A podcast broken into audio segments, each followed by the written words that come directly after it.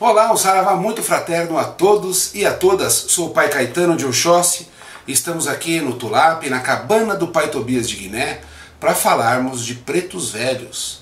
Vamos falar das entidades que, na minha opinião, na minha humilde e sincera opinião, são os grandes e abençoados guias, os nossos anciões, anciães, que nos norteiam a vida, que nos ensinam o movimento de sairmos deste ciclo das reencarnações. Os pretos velhos na Umbanda talvez sejam as entidades mais comuns do imaginário popular e mais fáceis de compreender. Entretanto, existem muitos mistérios que norteiam este povo, esta forma de apresentação que chamamos pretos velhos. Primeiro, o próprio nome, né? Pretos velhos. Poderiam ser negros antigos, negros idosos, poderiam ser negros ancestrais, porque eles remetem a uma figura é, de ancestral, de antepassado da África Negra, sejam Yorubá falantes ou Banto falantes, Angola, Congo e o povo Yorubá ou o povo do Daomé, os Fon. São espíritos muito antigos que trazem na memória do seu visual, ou seja, no seu símbolo, uma figura conhecida nas Américas como o escravo negro. Aquele homem e aquela mulher que foram sequestrados da África, foram trazidos à força em navios negreiros e aqui chegando foram obrigados, pelo meio da chibata, da violência, fechados no cativeiro, a exercerem um trabalho sem remuneração, sem nenhum direito. Aliás, eles eram conhecidos como seres que não tinham alma, portanto, eles não pod eles poderiam é, ser usados da melhor forma possível, da pior forma possível, pois a própria igreja concedia a eles a ideia de que não eram seres humanos porque não possuíam alma. É lógico que isso com o tempo foi desmascarado e foi percebendo-se que isso era um racismo que justificava-se apenas pela ideia da obtenção do lucro, né? para que homens e mulheres brancos e europeus tivessem as suas riquezas garantidas. Ainda há muito a se fazer sobre isso e um dia nós vamos falar sobre a questão do racismo, que ela é crucial e muito importante para a Umbanda, mas hoje eu quero falar dos nossos antepassados e ancestrais. Então, ele traz a memória da escravidão? Sim, traz, invariavelmente. É um homem, uma mulher, idoso, em geral sobre o seu cajado, ou de uma forma um pouco mais ereta, mas percep é, perceptivelmente um homem e uma mulher mais de idade, ou seja, traz a ideia da experiência, da sabedoria do tempo, e vem com a aparência né, astral de um negro ou de uma negra para nos remeter a esta figura. Mas para entendermos isso, nós temos que lembrar que cada dia que passa, cada descoberta nova que é realizada, o homem e a mulher estão sendo comprovadamente originários do continente africano. Cada fóssil achado em qualquer região do mundo, mas em especial na África, tem demonstrado de forma absolutamente cabal que o gênero e os homo e a espécie Homo sapiens, que são os nossos humanos, nascemos dentro do continente africano. Isso quer dizer que assim, os nossos ancestrais primeiros, os nossos pais, nossas mães primeiras, vieram da África. Então, se nós pensarmos que eu, você e todos os seres humanos, orientais, ocidentais, brancos, negros e todas as outras etnias e colorações, viemos de ancestrais comuns da África, nós conseguimos entender que quando nós falamos de preto velho, eles estão falando da origem do gênero humano, a origem da espécie Homo sapiens que somos nós. Então eles vêm remeter à ideia da memória de todas as reencarnações dos seres humanos. Olha como isso é poderoso para compreendermos a sabedoria. Por que, que um preto velho é a encarnação da sabedoria? Quando nós falamos de preto velho, nós pensamos em um ser sábio. E por que, que ele é sábio? Porque ele traz na memória a ideia de todas as formas que nós, seres humanos, espíritos, que adotamos esta via consciencial reencarnatória, já tivemos desde milênios e milênios atrás, 200, 300, 400 mil anos atrás, conforme a escola é, da origem dos homens no planeta Terra. Então, primeiro, lembrar disso, isso é fundamental. A segunda lembrança que nós temos que ter é que nas culturas antigas, em quase todas, em praticamente todos os continentes, os mais velhos eram que detinham a sabedoria. Eles já tinham vivido mais tempo, sabiam a forma de caçar, a forma de curar, o que fazer no momento de crise, o que fazer no momento de guerra, o que fazer no momento de paz. Ou seja, eles eram as bibliotecas. Tem uma frase é, que é um ditado, na verdade, africano, me perdoem, eu não vou lembrar a etnia é, a qual este ditado ele é atrelado, mas assim, quando um, um ancestral, quando um negro morre, é uma biblioteca inteira que se apaga. Percebamos que isso é uma frase profunda e diz tudo sobre o que é um preto velho. Ele detém a sabedoria, a biblioteca da vida num espírito que vem através de palavras simples, de um olhar simples, na humildade, no pé no chão, para nos ensinar o caminho que nós, filhos e filhas desses ancestrais, podemos trilhar para retirar o sofrimento de nossas almas. Então ele vem nos libertar de egoísmos, de orgulho, de vaidade, de ciúmes, de inveja, porque eles já fizeram isso no passado. E é mais interessante também lembrarmos que eles vêm com esta aparência ou com esta memória de escravos e escravas para nos dar o seguinte recado: não importa o quão sofrido seja a nossa vida física, por quais dificuldades nós possamos passar, por mais dor que nós possamos estar sentindo naquele momento, ainda assim nós não temos desculpa para não cuidarmos do nosso espírito. E essa mensagem tem muito a ver com a mensagem de Jesus. Jesus mostra que passaria pela paixão. Ele faz a anunciação da paixão por pelo menos três vezes. Ele chama os seus apóstolos, seus discípulos e fala: Um entre vós irá me trair. E eu passarei por humilhações, violências físicas, morrerei na madeira, e ainda assim mostrarei para vocês que continuarei vivo. E isso, se nós pensarmos que Jesus foi sequestrado, foi torturado, obrigado a fazer a via crucis, carregando a sua própria madeira da extinção do seu corpo, pregado na cruz, colocado em pé, humilhado, e então ele é morto. E os brancos, ou seja, os seres que ali estavam romanos e o povo judeu, apontavam o dedo e diziam: Este aí é o rei. Imagine os súditos, o que vai acontecer. Mas no terceiro dia, ele já se mostra vivo e diz assim: A carne é apenas uma passagem. Lembrando disso, pegar um preto velho. Veio da África, foi sequestrado na frente da sua família, torturado, enfiado num navio negreiro em condições subhumanas, chega aqui no Brasil, é colocado para cruzar, para ter herdeiros, para que eles possam ter renda. Obrigado a trabalhar, apanha chicote, morre. Morreu? Não, viveu. E hoje vem nos terreiros de Umbanda, né, um monte de outras formas de denominações religiosas, em muitos centros espíritas, existem grandes figuras chamadas pretos velhos, com o nome de pai, vô, tia, avó, que vêm dar exemplo de vida. Sofreram na carne, mas libertaram seu espírito. Esta mensagem é crucial para nós entendermos o que é um preto velho. Pai Caetano, todos eles foram escravos? Não. Mas é importante que eles tragam esta memória? Sim. Assim como é importante para eu entender Jesus, havia cruzes. Eu não tenho que chorar diante do, e lamentar o sofrimento acontecido por ele, as dores que aconteceram.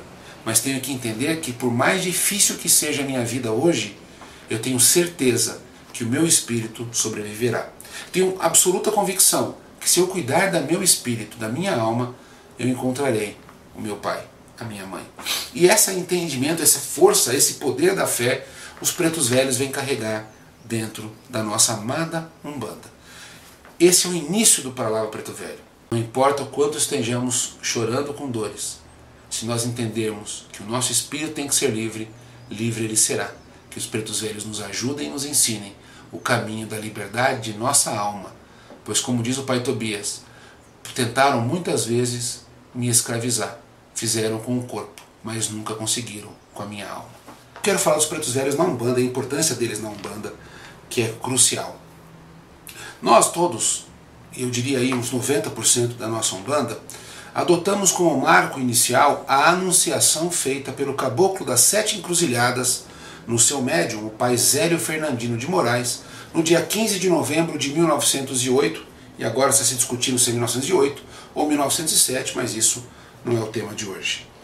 Mas o caboclo bate no peito e fala: amanhã, na casa do meu aparelho, que depois nós vamos chamar de cavalo, que são os médiuns de Umbanda, iniciará uma nova religião. E aí ele faz todos os ditados que nós conhecemos e também nós teremos alguns áudios e vídeos falando sobre isso. Mas no dia seguinte, na casa do Zélio, do pai Zélio Fernandinho de Moraes, eis que começam os trabalhos. E quem chega? O caboclo das sete encruzilhadas? Um índio? Não. Quem chega? Um homem negro de muita idade que se apresenta como Pai Antônio. Com licença, Pai Antônio, a sua bênção. E Pai Antônio então senta num toco e começa a ditar o que seria aquela nova religião. Olha que coisa importante nós compreendermos que desde o momento da anunciação da Umbanda compreendamos a função de um caboclo e a função de um preto velho. Como um preto velho pode nos ajudar, como um caboclo pode nos ajudar. O destemor, a virilidade, eu tenho que chegar lá e abrir o caminho e falar o que está acontecendo aqui. Vocês estão pensando que é só a forma que interessa? Estão julgando os meus irmãos e as minhas irmãs por serem indígenas? Os negros e as negras por serem africanos? Pois saibam que estão errados. Então ele peitou todo mundo, fez o um enfrentamento. No outro dia, tinha que se entender como se aconteceria a Umbanda. Como funcionaria aquele rito, como seriam atendidas as pessoas. E então vem a figura veneranda, tranquila e pacífica de Pai Antônio. E Pai Antônio então começa a falar alguma coisa, e uma pessoa pergunta: O senhor é, tem sente falta de alguma coisa? E Pai Antônio fala assim: Sinto falta do meu cachimbo. Deixei no toco na hora da derrubada. Pede para moleque ir buscar. E aí nós temos um dos primeiros pontos cantados da Umbanda.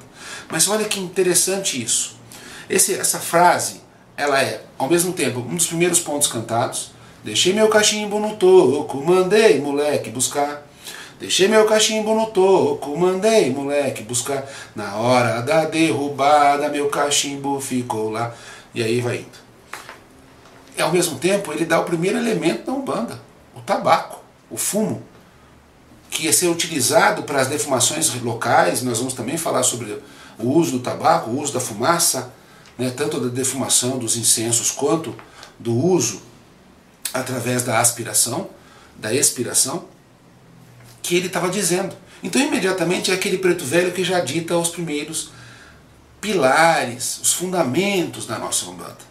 E o Pai Antônio tem umas histórias absolutamente divinas. E eu quero dividir algumas que eu sei com vocês. Uma delas é que o Pai Antônio chama o tio de Zélio, que era um psiquiatra, que já tinha atendido o próprio Zélio, e foi um dos médicos que coloca o Zélio e fala, olha, na verdade, não sei se ele tem uma doença, talvez esse negócio de espírito aí, manda ele para algum lugar buscar, né, ver se não é isso. Porque senão ele seria internado e tomar remédios fortíssimos e talvez a Umbanda não tivesse sido anunciada por ele nem naquele momento.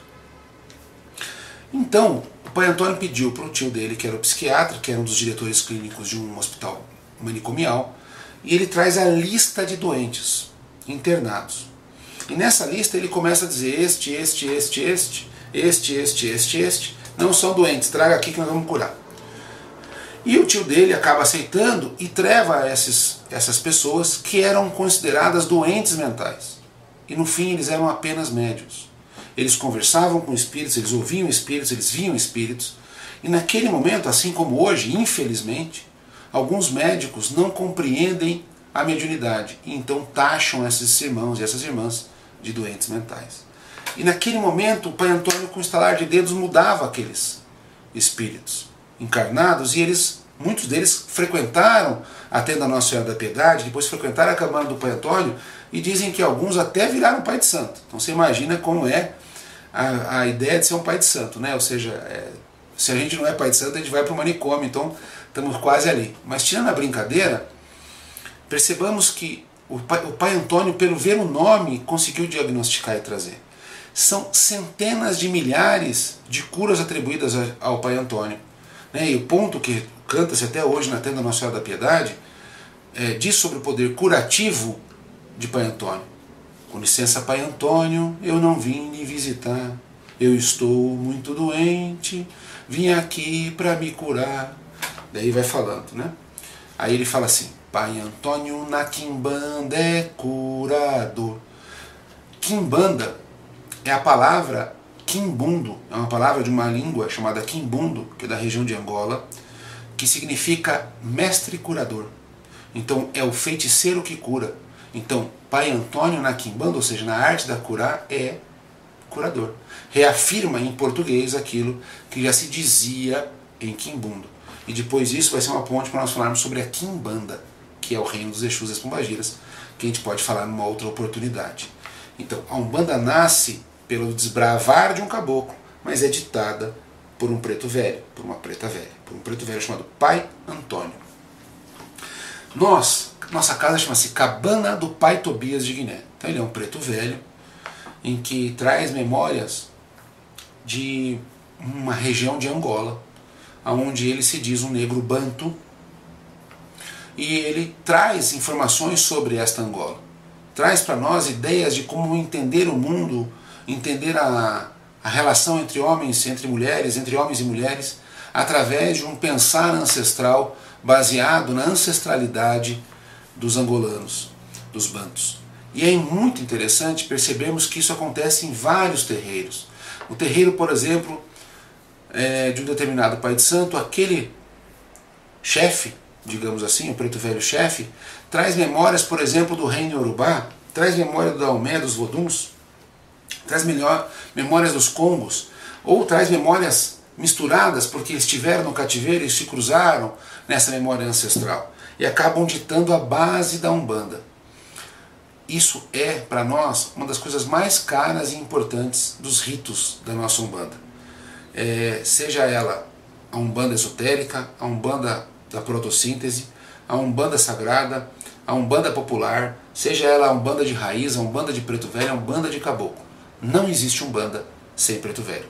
Isso não existe lugar nenhum no mundo, graças a Deus. Então, aos nossos antepassados, aos nossos ancestrais, a nossa gratidão. Lembrando que pretos velhos e pretas velhas trazem a memória da vida na Terra. Então, eles são aqueles que podem nos libertar do ciclo das reencarnações. E para finalizar, eu quero falar isso: ciclo das reencarnações. É o nascer, morrer, nascer, morrer. Todos nós queremos entrar num reino de felicidade suprema. E para isso nós queremos vencer esse ciclo. Para os negros em geral, da África, tudo na história é circular. Por isso Exu significa esfera. Então, o que aconteceu ontem vai acontecer amanhã.